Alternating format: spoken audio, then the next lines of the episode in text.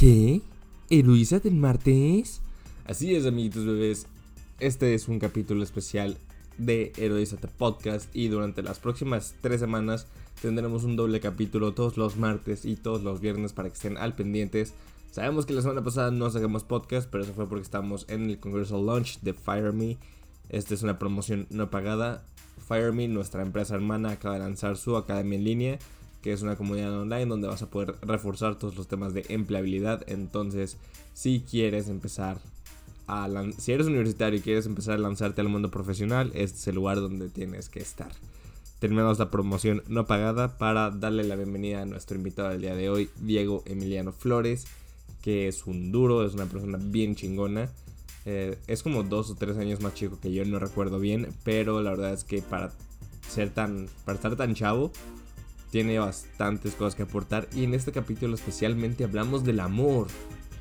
Hablamos de cómo tenemos que ser amor, hablamos de cómo tenemos que buscar ser amor y tenemos que rodearnos de unas personas que nos hagan realmente sentir que podemos amarlos y que podemos amarnos a nosotros mismos en el proceso. Yo creo que esa es una de las cosas más difíciles de la vida, pero creo que es una de las cosas más interesantes que podemos empezar a hacer. También el gran Diego es el fundador de Hamacas La Paz, que es una compañía de hamacas bastante cool, para que vayas y los sigas en su Instagram. Yo soy Santiago Vial y esto es Heroízate con Diego Emiliano Flores. Espero que lo disfrutes tanto como lo hice yo.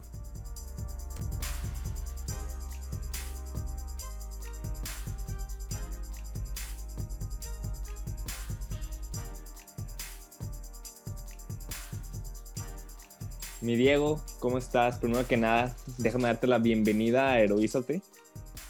Este es un podcast que ya lleva un año existiendo, bueno, ya casi dos años, ya para dos años existiendo.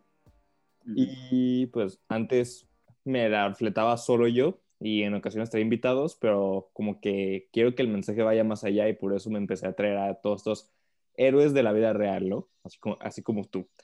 Entonces, primero que nada, quiero saber cómo estás, güey.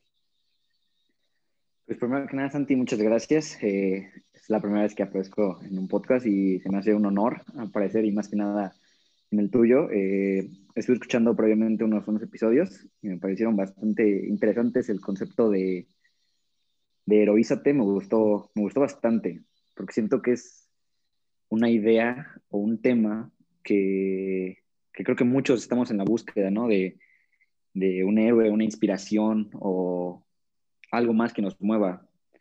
Y, pero me parece sumamente interesante que tú trates de buscar o encontrar esos héroes en la vida cotidiana, porque pues creo que, que, es la realidad, ¿no? Que cada quien puede ser su propio héroe en la historia.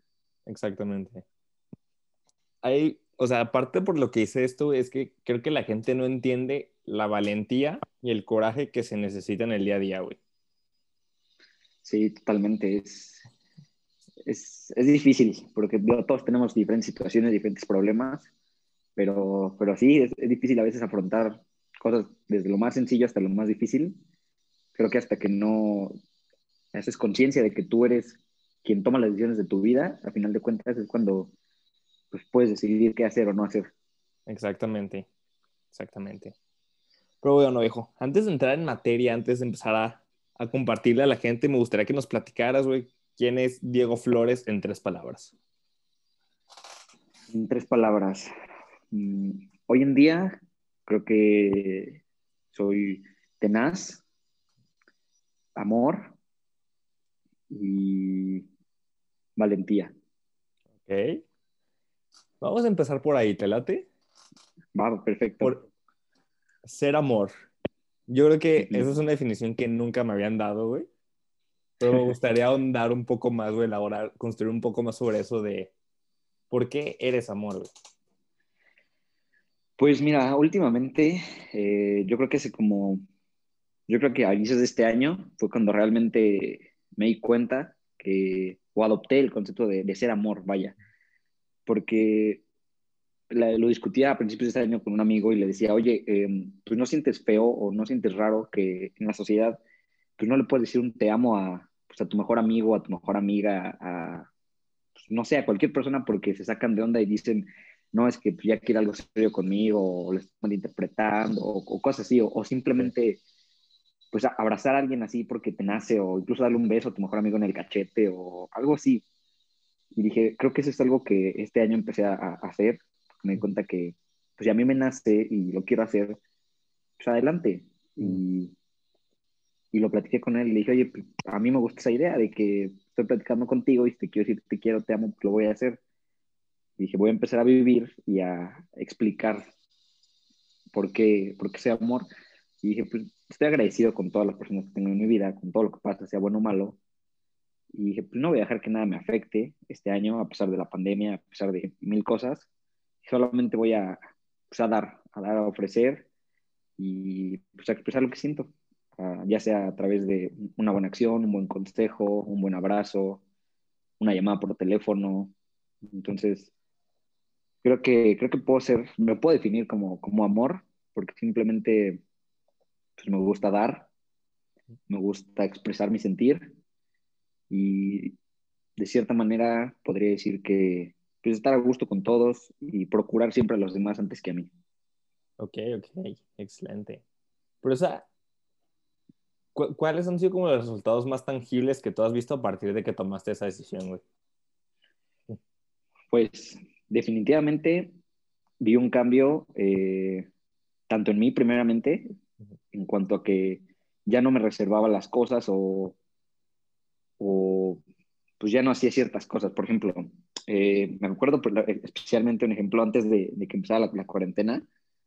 Estaba en, bueno, yo estudio en Cuernavaca, estaba con unos amigos y recuerdo que estábamos, fuimos a comer, todo padre y todo, y ya nos íbamos. Y, fue cuando, pues yo me sentía muy feliz en el momento, ¿sabes? Sí. Eh, pues estaba disfrutando, comimos bien.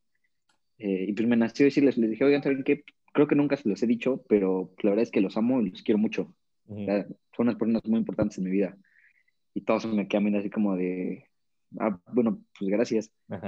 Y ya, y se fueron uno tras uno y al final me quedé con una de mis mejores amigas de allá. Y le dije, oye, ¿sabes qué? Creo que también te amo a ti demasiado. Le dije, me has ayudado con cosas de la escuela, cosas personales. Eh, me has ayudado bastante y nunca te lo había dicho, pero decirte que te amo. Y su primera reacción fue como sacada de onda. Y me decía, ah, pues yo también y ya, y me empecé a hacer eso un poquito más, ¿sabes? A decirles cómo me sentía, a ayudarlos más, a escucharlos más que nada, que creo que es un punto muy importante, que puedes decir que sí escuchas a los demás, pero una cosa es oír y otra es escuchar, ¿sabes? Entonces yo dije, bueno, pues cualquier persona te puede oír, pero no todos escuchan tus problemas, tu sentir. Y fue también parte de eso que dije, bueno, pues si yo amo a alguien o lo quiero, pues me voy a preocupar por él, aunque ellos no se preocupen por mí. Y comencé a hacer eso, ¿sabes? A prestarles más atención a mis amigos, a mis papás, eh, a mi familia en general. Y yo creo que, retomando tu pregunta, lo, más como tangible o, eso fue empezar a, a, mostrar más interés por los demás. Ok, nice. No sé, o sea, es que me, me gusta mucho porque el hecho de amar a alguien y de verte a ti mismo como amor es algo que requiere mucha valentía, güey. Y me gustó que es la segunda palabra, la última palabra que dijiste, güey. Porque es neta ponerte en un lugar muy vulnerable de decir, me estoy entregando a ti y te estoy dando todo el derecho de que me patees y de que me pises, pero aún así yo te voy a seguir amando, entonces. Sí, ¿sabes? Y precisamente es algo que me ha costado muchísimo trabajo asimilar y, y, como te repito, fue a principios de este año cuando adopté esa postura, porque sí, o sea, los que me conocen y, quienes no, pues, soy una persona, bueno, era una persona un poco insegura en cuanto a decir mi sentir y a mostrar como el amor vaya, porque precisamente, o sea, cuando tomas a alguien, pues corres cualquier riesgo de que te lastimen o que te hagan algo mal o que te decepciones tú mismo, pero pues no sé, yo creo que realmente lo que pasó fue que, pues, como eh, cada año nuevo hace los propósitos, ¿no? Sí. Y, y, precisamente el año pasado estábamos eh, en mi casa comiendo la cena y todo, llegaron las uvas, y pues no, que los 12 deseos. Y pues yo dije, bueno, a ver, este, este, este, este y este. Pero dije, bueno, siempre hablo de que quiero cambiar, me quiero renovar este año, eh, ya sea física, mentalmente, en cualquier aspecto pero dije, siempre digo que, que amo a los demás y, fue cuando dije, no, no, no, o sea, tengo que, si yo predico, tengo que hacer, vaya, no nada más es hablar. Y, pues dije, sí, está, está muy cañón esto, está muy cañón entregarte a cualquier persona y más que nada, como dices, te pueden lastimar, pero mi mayor problema era que no me amaba a mí mismo al 100%, ¿sabes? O sea, yo decía, no, es que sí me quiero y todo, pero no, o sea, hay situaciones que la vida te va poniendo en el que tú dices, no, pues eh, es que si hago esto, a lo mejor y beneficio a esta persona, pero me afecto yo. O si yo hago esto para mí, me beneficia ahorita, pero después no. O sea, como que nunca, me daba la, nunca me daba mi lugar a mí. Ok. Y fue esa, esa cena que yo dije, no, o sea, primero me doy mi lugar a mí, primero me amo a mí, para después dar ese amor a los demás. Ok, ok. ¿Y cómo empezaste a amarte a ti? ¿Cómo empecé? Buena pregunta. Pues primero empecé por aceptarme, ¿sabes? Eh, va a sonar a lo mejor muy cliché, pero pues literal empecé, me levantaba al espejo, me veía todos los días y decía, eres Emiliano Flores, eres un ser honesto, eres inteligente, pero también eres eh, flojo, eres una persona que critica, eres una persona que sabe amar, eres una persona que está en un cambio. Me decía mis cosas buenas y mis cosas malas, así tal cual. Y después empezaba a decir, ok, quiero cambiar esto, voy a hacer esto. Y así literalmente todos los días empecé a hacer esa rutina, empecé a hacer esa rutina. Eh, me levantaba, me examinaba y algo que puede ser un poco, no sé si mecánico o perfeccionista, pero empecé a notar todos los días, eh, hoy hice esto bueno, hoy me sentí mal por esto, hoy pude haber hecho esto, pero no lo hice por esto. Y empecé a ver como un registro, digámoslo de esta manera, de cómo me sentía y de las acciones que lograba y no, no lograba cada día. Y pues fue eso, fue aceptarme primero con mis fallas y con mis errores. Y ah, hubo una frase que me mantuvo bastante y me ayudó mucho en el cambio, que es este, dice, mm, no, acepta las cosas que no puedes cambiar y cambia las cosas que no puedes aceptar. Más o menos algo así. Y, pues dije, a ver, ¿qué, puedo cambiar de mí y qué no puedo cambiar? Dije, ok, puedo cambiar, eh, no sé, mi estado físico. Ok, va. ¿Qué no puedo cambiar? Eh, yo decía que no podía cambiar la manera en que yo reaccionaba a las situaciones. Y así estuve como dos meses. Pero después, después de analizar mis listas, que, o sea, las listas que hacía casi diario, y vi, siempre decía, no, pues es que hoy me enojé porque, eh, no sé, me peleé con mi mamá, o hoy me enojé porque un amigo me dijo esto. Y dije, te estás enojando por situaciones que a lo mejor no puedes controlar tú. Y pues dije, no tiene caso. O sea, si yo le digo, no sé, si yo le digo esto a mi amigo y él lo toma mal, pues no me voy a molestar porque yo no voy a controlar su reacción. Exacto. Puedo controlar la mía. Y fue ese, ese cambio, ese proceso de, de ir aceptando eh, pues que sí podía cambiar no, no mi situación de cómo reaccionaba otra persona, pero sí cómo lo tomaba yo. Ok, chingón, viejo, la Muy, muy buenos tips, muy, muy metódico ese asunto, güey. ¿Y ahorita sigues, haciendo, ahorita sigues haciendo tus listas, güey? Sí, eh, ya no tanto como antes, este, pero sí, mínimo un... No es un, o sea, no es un hábito porque no lo hago todos los días, trato de hacerlo tres, cuatro días a la semana. Es eh, meditar en las noches. Pero nada más, bueno, mi meditación, no sé si sea o no, es cerrar los ojos, respirar eh, y tratar de despejarme todo. Y entonces este, empecé a hacer, ya no listas, pero sino eh, ideas o pensamientos. No sé, hoy me sentí feliz porque completé todas mis tareas. Va, lo anoto y una palomita.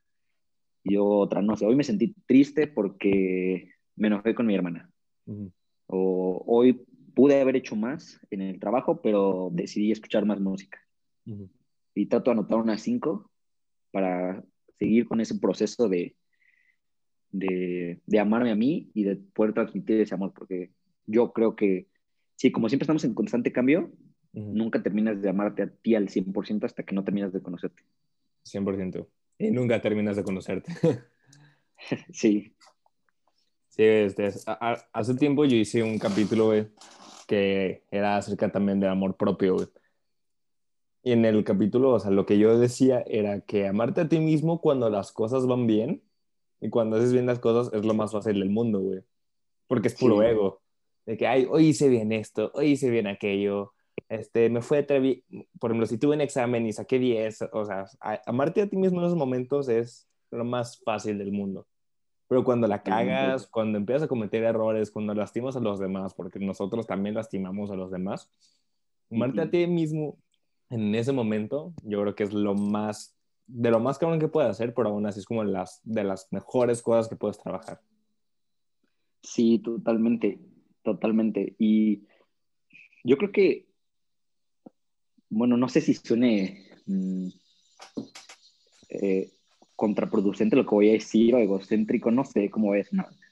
Pero creo que me cuesta más trabajo a mí, a veces, eh, no amarme, sino aceptar como mis, logros que mis fallas. Ok. Eh, por ejemplo, hace, el fin de semana pasado estuve igual bastante ocupado con unas cosas aquí en la familia y unas cosas del trabajo y todo y no pude eh, completar una tarea de mi diplomado. Entonces, pues a mí, o sea, una filosofía que tenía antes era, ah, pues ya no pasa nada, una tarea menos, ¿no? Sí. Pero, pues últimamente, ese día sí me sentí mal, dije, no, pues, o sea, sí pude haberlo hecho, pero no encontré el tiempo adecuado. Y pues yo creo que la, la, reacción de la mayoría de la gente sería como sentirse mal consigo mismo o tratar de justificar el por qué no y buscar una salida fácil, ¿no? Cosa que yo hacía antes. Pero pues yo dije, no, o sea, fue un error, tengo que aprender de esto, eh, esto me va a servir para que no se repita. Y yo creo que en ese momento dije, pues está bien, o sea, no lo hice no porque no quisiera, sino porque yo tomé una decisión, tal vez no consciente, pero pues esto me puede ayudar en algo y me está ayudando para saber que me tengo que organizar más, tengo que dejar de hacer ciertas cosas.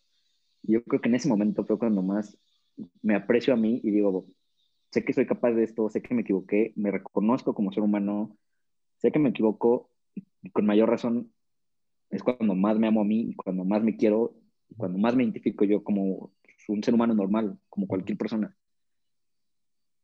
Ok. Y cuando logras, y, perdón, cuando logras, bueno, cuando, cuando yo logro otras cosas, por ejemplo, que no sé, que me va bien en el trabajo, en la escuela, en cualquier cosa, yo creo que es como el ego, ¿no? Que todos tenemos, que dices, Ah, pues, no sé, a pesar de mil cosas lo pude hacer. Y a veces, a veces, en ciertas ocasiones, sí se, no, no, no llego a elevarme tanto en el ego, pero digo, ah, pues sí pude, o ya sabía que iba a poder. Y justamente ahí, a pesar de haberlo hecho, es cuando digo, no, o sea, no va por aquí la onda, no, no, no tengo que ser así. Entonces, por eso digo, es, yo siento que me cuesta más aceptar mis victorias que mis derrotas. Ok, nice. Sí, o sea, es la diferencia entre ego y amor, o sea, porque pues cuando hacemos unas cosas como, ¿cómo no iba a poder? Soy yo, soy lo mejor del mundo. Pero ya cuando la cagas y cuando fallas y todo eso, entonces como, ah, ok, o sea, pues este también soy yo. Y aún así, ahí tengo que estar ahí para mí. Claro, claro. Qué chingón. Digo, quiero, ahorita que estamos hablando del amor, quiero que nos cuentes, porque estoy muy intrigado acerca de la relación que tienes con tu hermana. Claro. Pues es un tema un poco largo y complicado. Okay. Pero um, básicamente, eh, haz cuenta que yo hasta los, ¿qué te gusta? 17 años más o menos. Ajá, 16, 17 años. Era muy problemático en casa. Bueno, para esto, mi hermana es menor que yo, yo tengo 21 años, ella ahorita tiene 15. Entonces nos llevamos 6 años de diferencia. Pero entonces yo a los 16, 17 años ya tenía como 10, 11 años. Pero yo era muy problemático en casa en el sentido de que era más rebelde de lo normal. Ok. Entonces pues, tuve una relación un poco complicada con mis papás. Eh, y no, no recuerdo muy bien qué pasaba en ese entonces por mi cabeza, pero no tenía una relación con mi hermana, ¿sabes?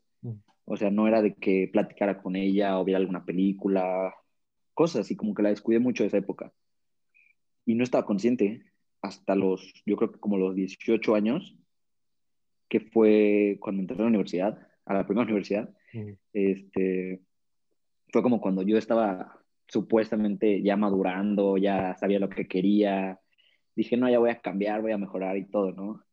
Y nunca se me olvida, recuerdo que un día regresé a la casa un fin de semana y pues llegué, saludé a todos a mis papás y así a mi hermana. Y otra vez ocurrió una pelea con, con mi mamá, con mi papá, y, y pues me dio, me dio fea la situación, ¿no? Y ya después se calmó la situación y, nunca se me olvida de estar sentado en el sillón y, y recuerdo que volteó a ver y está mi hermano enfrente. Y yo le digo, ¿qué haces? Y me dice, tarea. Y le digo, ¿de qué? Y me dice, pues tarea. Y le digo, ah, como que la vi muy, un poco seca, un poco cortante. Y le digo, oye, ¿quieres ver una película? Y me dice, ¿de qué? Y le digo, y dije, pues, ¿de qué te gustan? Y me dice, no, pues la que tú quieras. Y fue ese momento exacto cuando dije, ¿cómo es posible que no sé qué le gusta a mi hermana? Que no sé qué tareas está haciendo, qué películas le gustan. Y empecé a analizar, fue como un, como cuando la bomba explota así, ¡pum! En mi cabeza dije, wow, o sea, dije, realmente, ¿quién, quién soy yo para mi hermana y, quién es ella? Porque te lo juro, o sea, no, no, no recuerdo qué pasaba por mi cabeza, pero no tenía una relación con ella y, ella se veía afectada por, por, mis problemas personales, por los problemas en la casa, por todo. Y dije, no, o sea, esto está mal. Dije, no puedo seguir así. Y fue cuando pues, hablé con ella, le dije, oye, ven tantito, vamos a, platicar. Pero como que muy sacada de onda, porque pues, nunca lo hacía.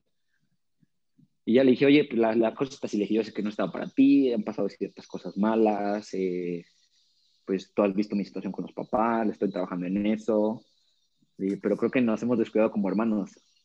Le dije, porque, pues, yo siempre quería a alguien como admirar, o sea, buscar la admiración en alguien más o un modelo a seguir.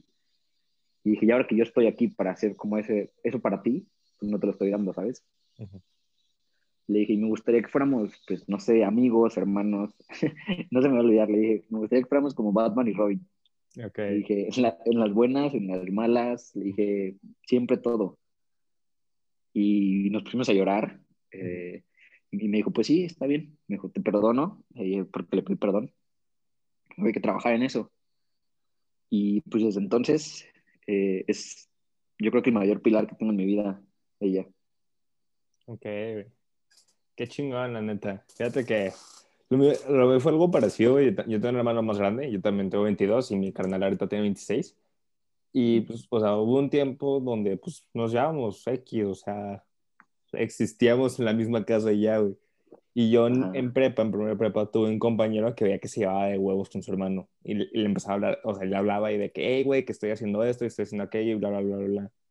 Y también ahí, ahí fue el mismo momento donde fue explotó con la bomba y dije que, güey, yo me quiero llevar así con mi carnal. Entonces, pues también, o sea, como que empecé a buscar esa parte de, hey, güey, estoy haciendo esto, hey, güey, vamos a hacer aquello y así. Entonces, eh, es chingón, la neta, el tener a alguien que es de tu familia y con el que tienes, tienes la confianza de ir a decirle, ¿sabes qué? Pues hice esto, hice esto, la cagué aquí, la cagué allá. Y que no te va a juzgar totalmente. Está, está chido. Entonces, nada, es, es un gran momento. Sí, sí, sí, definitivamente. Y qué chingón que te diste la oportunidad de hacerlo, la verdad. Sí, digo, no fue nada fácil, porque pues ya 15 años. Sí. Pero, pero creo que también fue una de las mayores pruebas que tuve, ¿eh? porque pues yo decía, ah, pues ya lo arreglamos, mañana me levanto, le digo, ¿cómo estás? Vamos a ser mejores amigos, todo fácil, ¿no? Y dije, me va a tomar, ¿qué? Seis meses, ¿no? Y no, ¿cuál? un proceso bastante largo y yo creo que sí, ¿eh? sí fue una de las mayores pruebas porque, pues digo, es adolescente, estaba creciendo y pues yo le decía, no, pues hay que hacer esto. Y con los cambios de humor, que con las tareas, que también los problemas que tenía ella. Y luego me decía, no, no, no, no quiero. O luego me decía, sí, sí, sí, a la mera hora no. O luego ni me hablaba, no me daba la oportunidad. Y yo dije, ah, dije. Y ahí fue cuando también dije, qué fácil sería rendirme así, decirle ya, decir yo lo intenté, justificarme y todo, pero, pero no, realmente el amor que tengo por ella, dije no, fue mi, fue mi culpa no haberme preocupado antes, dije, ahora tengo que, tengo que intentar, intentar, intentar. Y sí fue un proceso que me llevó como un año, año y medio, en que ya estuviéramos como en la misma sintonía, ya estar un poquito más centrados, pero sin duda alguna yo creo que fue la mejor decisión que pude haber tomado en mi vida. Ok, güey, qué chingón. Y ahorita, ahorita ya se llevan bien, ya, ya están en la sintonía y todo. Ya, ahorita ya, totalmente, ya es, es este, pues es, una amiga, es mi hermana. Como dices, es alguien al que puedo recurrir para contarle cosas, para decirle, oye, me equivoqué aquí, oye, voy a hacer esto. De hecho, eh, cuando, cuando salió la oportunidad de que me mandaste mensaje y todo, estábamos en la cocina y pues, creo que mi papá estaba hablando por teléfono y mamá cocinando. No recuerdo bien y estaba mi hermana. Y les dije así como, no, oigan, este, me acaba de mandar un mensaje este, Santiago, esta oportunidad, así, así. Y como que mi papá nada más me dice, ah, está bien. Y mi hermana, mi mamá, ah, qué padre. Y mi hermana me dice, ¿cómo, cómo? Y ya dije, ah, pues está así, así, vamos a platicar y todo. Y como que ya vi que se empezó a emocionar por mí y se empieza a preocupar. me dice, ah, qué padre. Y, y también dije, ah, pues creo que ya estamos en un nivel mucho más mucho más arriba, mucho más centrado. Excelente. Entonces, esperemos que escuche esto. sí. Y le mandamos un saludo a tu hermano. un saludo, Diana. Excelente. Viejo, este, hay otro momento en el que, que me pusiste aquí, que fue el momento donde encontraste como que lo que realmente apasiona, lo que realmente te apasionaba, güey. ¿Cómo fue ese momento, güey? Híjole, pues también es bueno, es una historia compleja, eh, bastante compleja, pero trataré de, resumirla. Eh, mi último año de prepa fue, tenía 17 años. Fue mi época más mm, de fiesta, de salidas, de amigos, como vivir la vida. Sí. Y pues en ese entonces eh, ya estaban las... Ya me faltaba un semestre para salir. Y recuerdo que mi mamá me decía, no, pues empieza a buscar universidades, empieza a buscar qué quieres estudiar, qué quieres hacer de tu vida. Y yo pues decía, ah, sí, dije luego, o ya sé qué quiero. Mm. Y en ese entonces yo estaba en una especialidad de físico-matemático mm. y éramos ocho, me parece. Conmigo nueve, me parece, éramos siete, ocho niños y una niña. Y pues la mayoría de mis amigos iban, iban conmigo en el salón y todos querían como una ingeniería, ¿sabes? De que no sé, ingeniería mecatrónica, ingeniería industrial, ingeniería bioquímica, cosas así. Y pues como yo no tenía el interés de saber qué, dije, ah, pues soy más o menos bueno en matemáticas, eh, pues me gustan, son fáciles, decía yo. eh, pues voy a irme por una ingeniería, ¿no? Y me acuerdo que les comenté a mis papás, no, pues quiero una ingeniería. Y ya ahí quedó seguí viviendo mi vida y todo. Eh, llegué a hacer uno o dos exámenes de admisión, pero nunca me dediqué al 100 así de que no, pues tengo que estudiar, me tengo que preparar. Estaba como en mi, en mi rollo, ¿sabes? Viviendo la vida. Nunca me di las consecuencias y, y pues ya, resulta hice mis exámenes, no quedé en, en tres universidades y me inscribí, bueno, me tomé la decisión de inscribirme a una aquí en Cuernavaca y, este, y pues ya me metí en ingeniería mecatrónica estuve estudiando tres semestres, pero yo desde el primer, desde el primer día, como que no, una, no me sentía a gusto en la universidad y no me sentía a gusto con las materias, ni, pues sí, con, con eso. Y fue, pues el primer semestre dije, ah, está, está sencillo, puede que se ponga más difícil, pero tenía las pinitas, ¿sabes? Dije, dije, no sé qué es esto, dije, no sé qué puedo trabajar, eh, no, realmente no sabía qué, estaba haciendo, ¿sabes? Yo pasaba los exámenes, hacía las tareas, pero no, no sabía qué, qué, podía hacer una vez que acabara. Y pues dije, ah, voy en primer semestre, me preocupo después. Ya no, lo acabo, pasa segundo semestre y empieza la misma espinita, así de, oye, ¿qué estás haciendo? Dije, ¿qué voy a hacer? Dije, ¿a qué me puedo dedicar? Y me pongo a investigar. Y no, pues el ingeniero mecatrónico puede trabajar en esto, puede hacer esto, esto y esto, ¿no? Dije, ah, pues es interesante, vamos a darle una oportunidad. Seguí eh, con las materias y todo, pero nunca me sentía completo ni a gusto. Mm. Y me acuerdo que eh, en ese entonces le empecé a comentar a una de mis mejores amigas. Le dijo, ¿sabes que me siento así, así? me dijo, pues piénsalo bien. Me dijo, pues es lo que vas a hacer toda tu vida, vas a trabajar de esto. Me dijo, aparte te están pagando una universidad. Y yo dije, wow, le dije, sí es cierto. Pero dije, según yo lo pensé bien, eh, y cuál, eh, dije, es una calentura, se me va a pasar ya, X. Acabo segundo semestre y paso tercero, pero ahí es cuando, pues digo, no, en las vacaciones de segundo a tercero me vi con todos los amigos de la prepa. Y, un amigo está, bueno, está estudiando lo mismo que yo estudié en ese entonces. Y me acuerdo que él sí me platicaba, pero yo veía la felicidad en sus ojos, de, no es que yo estoy haciendo esto y me están pasando estas materias y yo ya sé hacer esto y mi profesor nos explica así, pero te lo juro, yo veía la felicidad y el amor que tenía cuando nos explicaba. Y así todos con sus carreras. Y yo dije, ¿por qué yo no me siento así? Dije, pues a lo mejor en la universidad, a lo mejor son los maestros, pero nunca me cuestioné a mí mismo, ¿sabes? Como que quería echarle la culpa a todos, menos a mí. Y, dije, bueno, pues voy a pensarlo este semestre a ver qué tal. Y empieza, y oh, sorpresa, materias un poco más difíciles, mm, un poco más metidas en, en la carrera. Y no, no recuerdo cuántas materias llevaba, por ejemplo, nueve, solo me gustaban dos. Entonces yo decía, no, o sea, dije, esto ya no está cool porque estoy pasando por pasar, no me está gustando, no le veo futuro. Pues no, o sea, no me siento, no me siento realmente a gusto. Y entonces, eh, nunca se me olvidó, creo que fue en septiembre, octubre, por octubre del, de mi tercer semestre, fue cuando tuve así otra vez el boom, así, pum. Y dije, no, ya, o sea, tengo que hacer algo, me tengo que salir de aquí y tengo que encontrar algo que me apasione. Yo me acuerdo, dije, yo quiero, así como todos mis amigos hablan y se ve la felicidad en sus ojos, dije, yo quiero eso. No sé qué sea, pero yo quiero eso. Y me acuerdo que antes de hacer esto, dije, no, no, no, a ver, tienes, tenía 19 años. Ajá. Dije, a ver, tengo que pensar esto bien porque me voy a salir de una universidad. Voy a perder tres semestres de estudiante. Voy a empezar de cero. Y dije, no, no, no, a ver, piénsalo bien. Y dije, no, ya, no puedo seguir haciendo algo que no me haga feliz solo por darle gusto a, pero en este caso a mis papás de que acabara la carrera o darle el gusto a mis amigos de que me vieran estudiando o no sé, a, cualquier persona, ¿sabes? Y dije, no, ya, hablé con mis amigos, hablé con mis papás, les dije, ¿saben qué? Me siento así, así, así.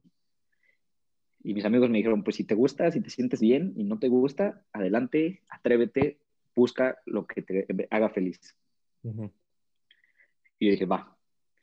Y recuerdo, mi último día en la universidad, estaba ahí, le marco a mi papá. Le dije, oye, papá, este, ¿estás ocupado? Me dice, ¿por qué? le digo, es que te tengo que contar algo. Me dice, su primera reacción me dijo, ¿ahora qué hiciste? Y le dije, no, no, no. Le dije, no, pa, este, pero pues es algo muy serio. Me dice, dime. Le dije, no, es que es algo muy serio, pa. Y me dice, ¿es algo legal? Le dije, no. Le dije, ¿es algo, algo de vida o muerte? Le dije, pues no.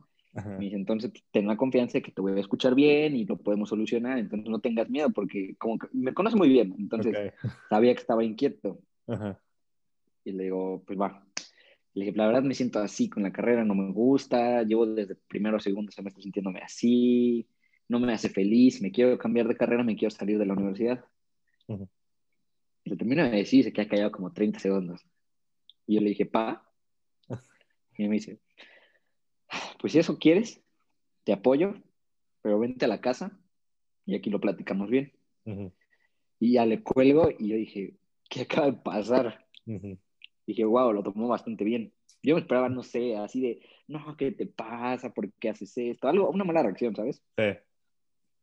Pero no, ya llegué a mi casa, les platiqué y pues les dije, la verdad, no me siento feliz. Mm, no, no quiero que sigan pagando algo que no voy a, que voy a terminar y no voy a trabajar de eso.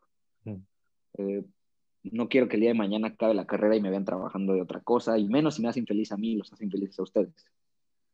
Les dije, denme la, denme la oportunidad de pues, buscar algo que me apasione, algo por lo que me desviva, algo que ame. Me dijeron, adelante, tienes todo nuestro apoyo. Y dije, wow, qué buena onda. Yo esperaba otra cosa. Y ahí pues dije, bueno, ¿y ahora qué hago?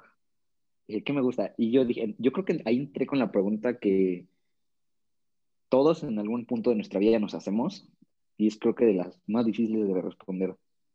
El para qué soy bueno y qué me gusta.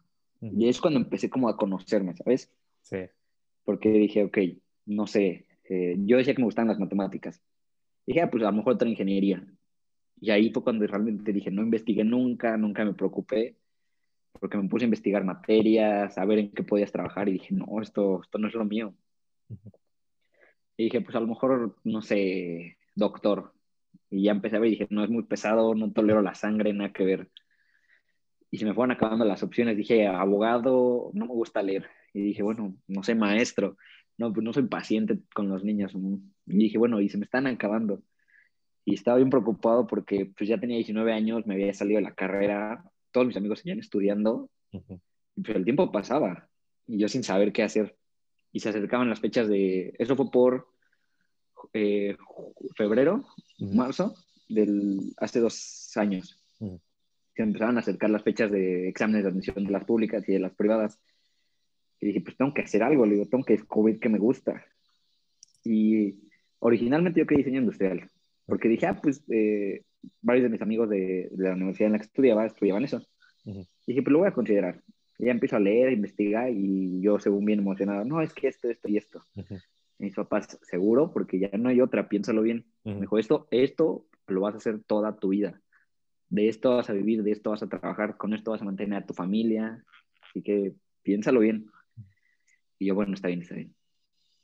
Y, y me acuerdo que como que entró un, un chip, eh, o no sé, como se activó una memoria, un recuerdo de mi vida, que, bueno, aquí en casa a mi papá siempre le ha gustado como remodelar o modificar la casa, por así decirlo, desde chiquito. De que movía los muebles o compraba plantas o pintaba paredes. Y dije, ah, pues a lo mejor en diseño industrial puedo hacer eso. Y a lo mejor me puedo dedicar como a decorar o a diseñar, algo así. dije, pues voy a investigar más. Y sí ve que me puedo especializar en diseño de interiores. Y ya llegué y les dije, no, ¿saben qué? Es diseño de interiores lo que quiero. Me dijeron, está bien. Si te gusta, adelante y me dijeron, pero busca si, si, hay una carrera especial o si es una materia o qué onda. Y ya, entonces me dijo mi mamá, oye, ¿por qué no hablas con uno de tus primos? Me dijo, él es arquitecto, y acabó, y pues a lo mejor el diseño de interiores va más con eso. Yo le dije, no, ma, es que eso tiene muchas matemáticas, es lo mismo de lo que me salí. Le dije, no. Yo estaba de necio que quería diseño industrial. Y me dice, no, habla con él. Le dije, bueno, está bien. Tenía como ya los 20, no, los 19 todavía.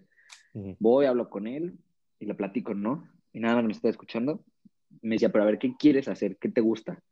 Le dije, pues la verdad a mí me gusta eso, o sea, así como mi papá decora cosas y cambia, le dije, a lo mejor es una, algo chiquito, algo X.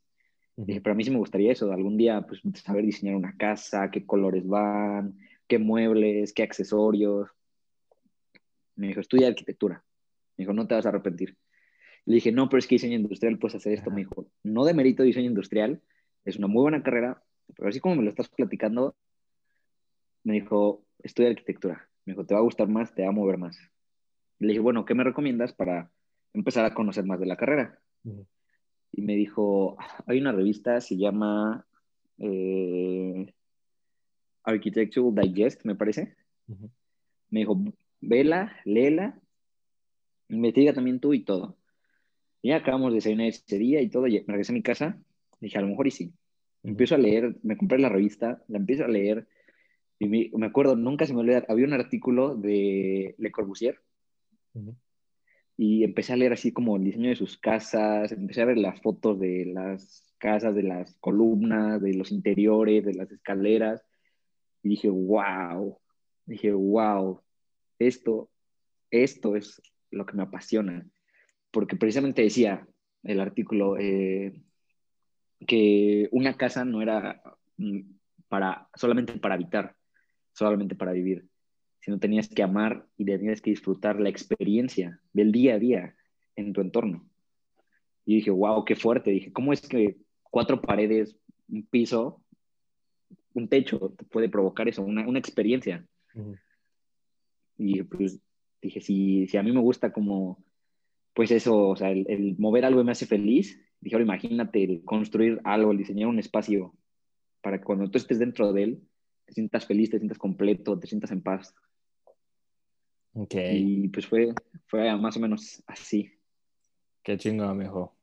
La verdad, cambiarse de carrera, encontrar lo que te apasiona también requiere muy, como ya lo hemos hablado, mucha valentía y eso está muy chingón. Sí.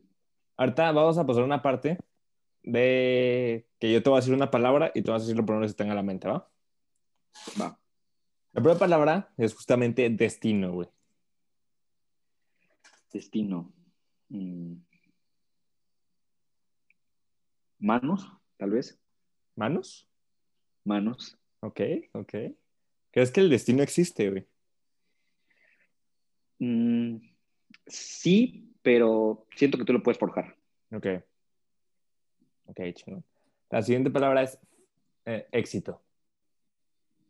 Éxito, felicidad, alegría. Ok. Esa es la tercera palabra, felicidad. Felicidad.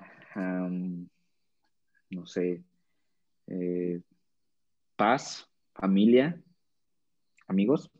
Ok. Y la última palabra es fe. Fe. Uf. mm. Ah, me dejaste sin palabras. Fe. Mm. Amor, tal vez. Ok. Es lo primero que se me viene a la mente. Ok, excelente. Aquí tengo una ruleta mágica de preguntas. Que en unas están las que ya te hice y en otras hay otras diferentes, entonces aquí veamos qué te toca.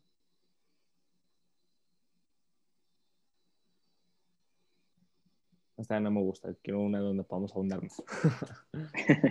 Vale, vale, perfecto. Bueno, tocó de tus escritores favoritos. Si tienes como que algún libro, algo que le quieras recomendar a la raza. Um, libros, pues a mí en lo personal me gustan mucho los de como misterio y suspenso. Entonces, a lo mejor es como muy cliché igual, pero los de eh, Dan Brown, El Código de Da Vinci, es de mis favoritos porque siento que tiene mucha trama, te pone a pensar. Y los de, bueno, hay uno en especial que es en inglés, me ayudó bastante cuando iba creciendo. Se llama, ah, ¿cómo se llama? The, no, ah, no, bueno, Mm, The Amazing Life of Wimpy Kid, algo así, no recuerdo bien. Eh, pero es muy bueno. Eh, pero de los que sí, también los de Arthur Conan Doyle, de. Sherlock Holmes, Ajá, nice, son buenos. excelente. ¿Cuál consideras, aquí está la, la pregunta de la ruleta ahora sí, que es la virtud más sobrevalorada? La virtud más sobrevalorada. Mm, yo creo que la inteligencia, ¿Ok? ¿Por qué? porque, pues, mm, yo siento que, o sea, cualquier persona puede ser inteligente, pero no porque es algo con lo que nazcas o algo que sea fácil de desarrollar o un don divino que tengas. Digo, si hay personas que son más capaces que tú, pero no más inteligentes. Porque yo siento que cualquier persona puede resolver, no sé, una ecuación integral. Si se dedica, si es constante, no simplemente porque es algo, una habilidad que tiene o un don con el que nació. Ujú. Entonces yo siento que todos podemos ser igual de inteligentes que todos. Ok, chingón. La segunda pregunta es, ¿qué le dirías a tu yo de 16 años? Uf, a mí yo de 16 años. Mm, ¿Qué le diría? Yo creo que le diría pues, que agarre la onda, o sea, que, que se haga responsable. Yo creo que eso, digo, diría, hazte responsable. Ok, qué chingón. Viejo, ahorita vamos a cerrar. Me encantaría seguir platicando contigo, pero ahí la, la cagué con mis tiempos. Entonces ahí luego hacemos una parte preocupes. 2, entonces donde ya nos, donde Sí, sí, ahondemos sí. mucho más. Y sabes que de conocerte, es- la neta estoy bien, bien contento de que te, de que te conocí, güey, de que tuvimos esta oportunidad de trabajar y de platicar un rato, güey. La neta he disfrutado este capítulo mucho, güey. Eres un güey bien chingón que tiene un gran storytelling, la verdad, sabes contar muy bien tus historias, güey. Felicidades por eso. Y Gracias. la última pregunta, güey, que te tengo es para ti, güey, para Diego Emiliano Flores. ¿Qué significa ser un héroe? Ser un héroe. Mm, pues ser consciente de que tú tienes todas las herramientas disponibles para cambiar tu vida, modificarlas y pues si tú eres, tú eres dueño de tu propia historia, tú eres el escritor de tu vida, tú eres quien decide qué hacer. Al final de cuentas, yo siempre digo que tú eres la única persona que siempre va a estar contigo. Entonces, ten el, el valor de reconocerte que tú eres capaz de modificar tu historia. Lo del día de hoy, mis amiguitos, espero que lo hayan disfrutado tanto como lo hice yo. Vayan a sus redes sociales a compartirlo y díganos qué les pareció. La verdad es que a mí se me hizo un capítulo brillante, me gustó bastante y me puse a pensar bastante acerca de cómo puedo amar un poco más. Entonces, yo soy Santiago Vial, esto es Héroes este Podcast y lo único que te tengo que decir es gracias.